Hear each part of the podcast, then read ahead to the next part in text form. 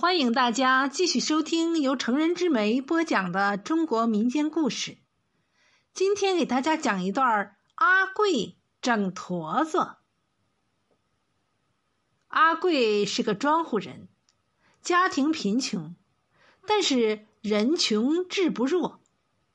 看到穷人受到有钱有势的人的欺负，总想凭着自己的聪明才智为受欺负的穷人出口气。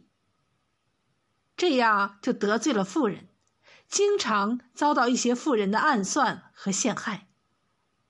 阿贵从来不惧怕和后悔，与富人们斗智斗勇。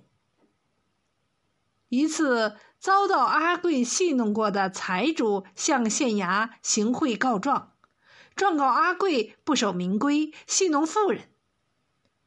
县官接到状子和贿赂后，不问情由。派差人将阿贵捉入大牢。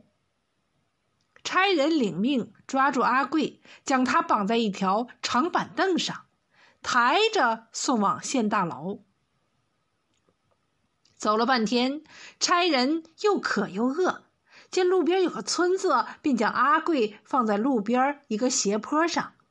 俩人进村喝茶吃饭。一会儿，阿贵。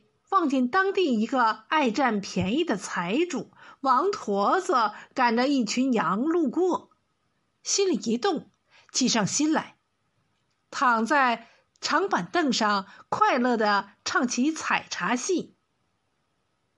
王驼子一看这个人绑在凳子上，还在快乐的唱戏，好奇的上前问：“你这人为何绑在凳子上还唱戏？”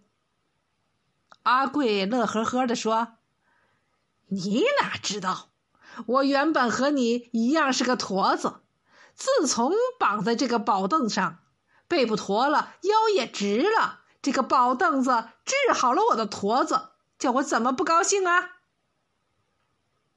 王驼子心想：“真的有这么好的事儿？何不借宝凳子把自己的驼子整一整？”便上前央求说。好汉哥，你看我终日挺不起胸，伸不直腰，行动不便。你这个宝凳子借给我试一试呗。阿贵先是执意不松口，后来见王驼子再三央求，才给了他一个面子，同意借给王驼子。王驼子见阿贵点头答应。忙上前将绑在阿贵身上的绳子解开，扶着阿贵下凳子，自己迫不及待地躺在凳子上，吩咐阿贵快将自己绑在宝凳上。阿贵却不慌不忙地脱掉王驼子的外衣，让王驼子仰面朝天的在板凳上躺好，然后用绳子老老实实地将王驼子绑在凳子上。疼的王驼子直冒汗，叫声不断，哪里还像阿贵那样唱得出来？阿贵见了，脱下袜子塞住了王驼子的嘴，用外衣盖好了王驼子的脸。临走的时候说：“王财主，你好好在这条宝凳子上整整驼子吧。”说罢，阿贵穿上王驼子的靴子，拿起王驼子的羊鞭子，赶走了羊群。本来想捡个便宜，借宝凳子整整自己的驼子，却被差人当替罪羊抬到了县大牢里去了。